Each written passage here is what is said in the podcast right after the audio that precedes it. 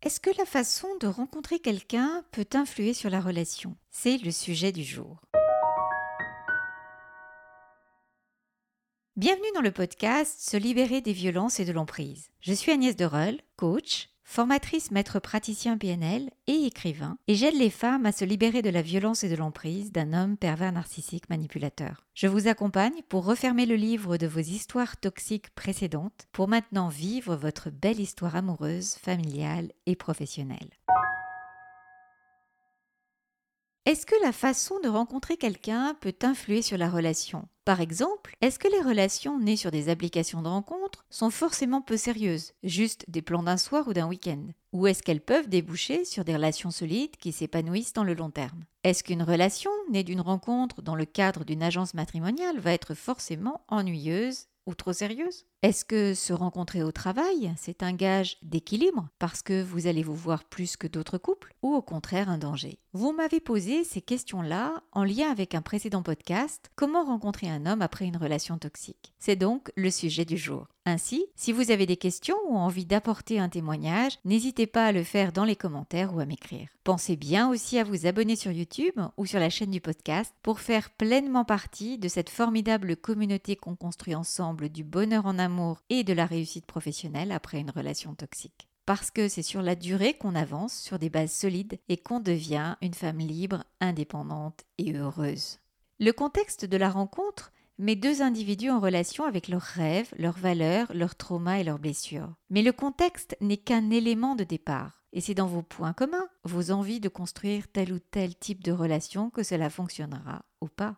Dès le départ, il est important de ne pas tout de suite se projeter dans quelque chose d'idéal en se disant dès la première rencontre que cette personne-là, c'est la bonne. Ça, ça ne fonctionne pas. Il faut apprendre à créer de l'attente et à laisser de l'air à la relation, quelle que soit la modalité de rencontre si vous êtes en dépendance affective, que vous voulez tout de suite passer toutes vos soirées ensemble, tous vos week-ends ensemble, emménager tout de suite ensemble, cela crée des bases fragiles pour la relation. Et parfois ainsi, le tout feu tout flamme du début peut finir en crash douloureux. C'est ce que mon ami Alexandre Cormont appelle le coup de foudre passionnel. On peut être alors tenté de se dire que c'est parce qu'on a rencontré cette personne de telle ou telle façon, au lieu de remettre en question son processus d'entrer dans la relation et de construire la relation. Ce qui compte fondamentalement, c'est de voir ce que vous souhaitez pour votre avenir, quels sont vos projets, s'ils sont compatibles? C'est là où la phrase d'Antoine de Saint-Exupéry dans Terre des Hommes prend tout son sens. Aimer, ce n'est pas se regarder l'un l'autre, mais c'est aller ensemble dans la même direction. S'il y en a un dont le rêve est d'aller vivre à la campagne ou au fond des bois et que l'autre ne se sent bien qu'en centre-ville, ça ne peut pas fonctionner. Si une personne a absolument envie d'avoir des enfants et pas l'autre, c'est une source de conflit, de graves mésententes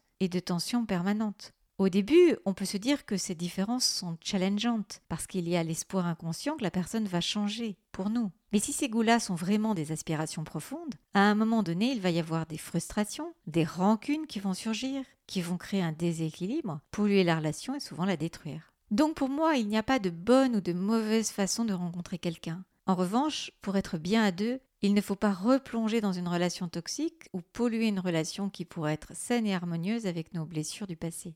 Il est important d'avoir un équilibre émotionnel suffisant pour ne pas être à fleur de peau à la moindre contrariété, pour savoir être heureuse quand l'autre n'est pas là, pour apprécier les moments où vous n'êtes pas ensemble, pour entretenir votre équilibre physique et émotionnel en gardant du temps pour vous et vos enfants quand vous en avez. Et si vous sentez que vous êtes en dépendance affective, vous pouvez vous faire accompagner pour vous libérer de vos conditionnements, pour ne pas rester bloqué dans un schéma qui vous empoisonne et pollue ce que vous avez envie de construire. C'est une grande joie pour moi de voir des femmes qui ont envie d'être heureuses dans ce nouveau couple qu'elles construisent et qui font ainsi la démarche d'entrer dans la formation 21 jours pour se libérer de l'emprise et ainsi avancer dans une nouvelle histoire le cœur léger en étant une femme vraiment libérée et libre d'être enfin heureuse. Et pour garder la flamme dans le couple, quelle que soit la façon dont vous vous êtes rencontrés, vous pouvez avoir une part d'improvisation et une part de projet à court terme, à moyen terme, puis au bout de quelques mois, envisager d'avoir des projets à long terme.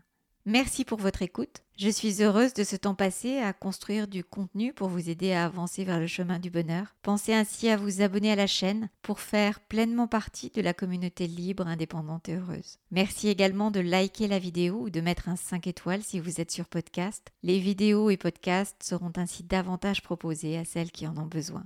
Je vous invite également à vous abonner à la newsletter qui est entièrement gratuite, où je donne régulièrement par mail un contenu personnel, différent, où vous êtes au courant de toutes les dernières actualités et où vous pouvez bénéficier d'offres privilégiées. Le lien pour la newsletter gratuite est en bas de la vidéo du podcast et vous retrouverez également tous les liens d'information si vous souhaitez un accompagnement en coaching pour atteindre vos objectifs au plus tôt, si vous souhaitez embarquer dans le cercle privé libre, indépendante et heureuse ou dans les programmes. Vous pouvez aussi m'envoyer un email à mon adresse agnès.agnesderel.com.